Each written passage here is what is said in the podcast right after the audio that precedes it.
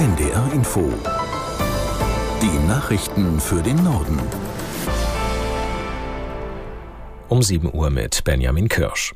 Im US-Senat ist ein milliardenschweres Hilfspaket für die Ukraine gescheitert. Die Republikaner verweigerten ihre Zustimmung. Aus Washington Nina Barth. Das Paket hätte nicht nur Hilfen für die Ukraine, sondern auch für Israel umfasst und schärfere Regeln in der US-Einwanderungspolitik.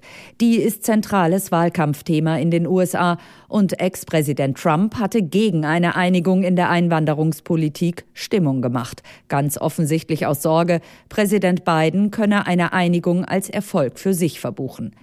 Nach der gescheiterten Abstimmung wollte der Senat dann eigentlich nur über weitere Ukraine- und Israelhilfen abstimmen, ohne neue Einwanderungsregeln.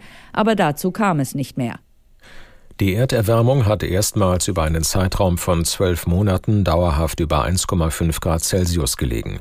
Das hat der EU-Klimawandeldienst Copernicus berechnet.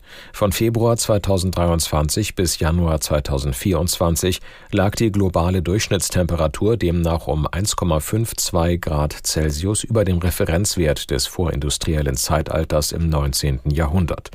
Der vergangene Januar erreichte mit einer Durchschnittstemperatur von über 13 Grad Celsius zudem einen historischen Rekord. Die Idee einer Tierwohlabgabe ist in der Koalition umstritten. Landwirtschaftsminister Özdemir hatte vorgeschlagen, pro Kilo Fleisch oder Wurst einen Aufschlag zu erheben, damit die Bauern die Ställe tiergerecht umbauen können. Ein Gesetz für diese Steuer müsste allerdings das FDP geführte Finanzministerium vorlegen, doch von den Liberalen kommt jetzt wenig überraschend Widerspruch. Aus Berlin Vera Wolfskämpf. Fraktionsvize Christoph Meyer stellt klar, neue Steuern oder Steuererhöhungen wird es mit der FDP nicht geben. Aus seiner Sicht hilft der Vorschlag nicht, weil die Einnahmen nicht direkt bei den Bauern, sondern im Bundeshaushalt landen würden. Aus der Landwirtschaft kam hingegen Zuspruch. Der Umbau der Tierhaltung sei ohne eine Abgabe nicht möglich sagte der Bundesvorsitzende der Arbeitsgemeinschaft Bäuerliche Landwirtschaft, Martin Schulz, den Zeitungen der Funke Mediengruppe. Der Markt regle das nicht allein. Auch Ramona Popp, Chefin des Verbraucherzentrale Bundesverbandes, hält eine Tierwohlabgabe für sinnvoll, aber nur zeitlich beschränkt, sagte sie dem Redaktionsnetzwerk Deutschland. Es dürfe keine dauerhafte finanzielle Belastung werden. Die Beschäftigten in deutschen Arztpraxen sind heute zu einem Warnstreik aufgerufen. Damit wollen sie ihre Forderung nach besserer Bezahlung bekräftigen. Jan Busche aus der NDR Nachrichtenredaktion berichtet, ob Patienten vor verschlossenen Türen stehen. Nein, Praxen schließen nur in Ausnahmefällen und wenn, sind wohl auch nur Facharztpraxen betroffen. Notdienst und Akutversorgung sind überall gesichert. Aber es kann heute etwas länger dauern, bis man drankommt. Die Ärztinnen und Ärzte müssen ja nun wegen des Streiks auch die Aufgaben der Angestellten erledigen. Und die Angestellten fordern in den laufenden Tarifverhandlungen rund 14 Prozent mehr Lohn. Die Ärzteschaft bietet bisher 5,5 Prozent.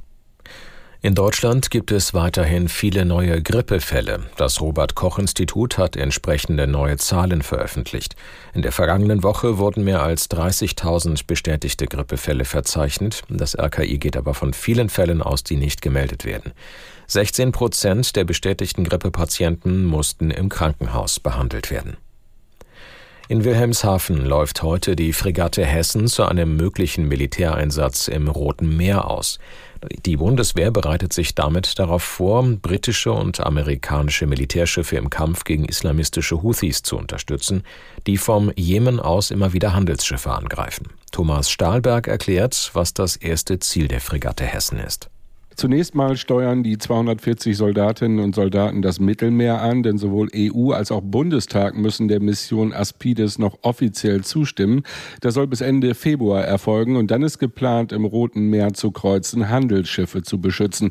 Es wird also ein scharfer Einsatz. Die große Fregatte Hessen ist eines von drei Kriegsschiffen der EU-Mission. Ein potenzieller Einsatz im Roten Meer werde für Schiff und Besatzung einen erneuten Härtetest darstellen, sagt der Kommandant Fregattenkapitän Kübsch. Beach. Im Gegensatz zu den amerikanischen und britischen Schiffen sieht die EU-Mission aber keine Angriffe auf Stellungen der Houthi an Land vor. Das waren die Nachrichten.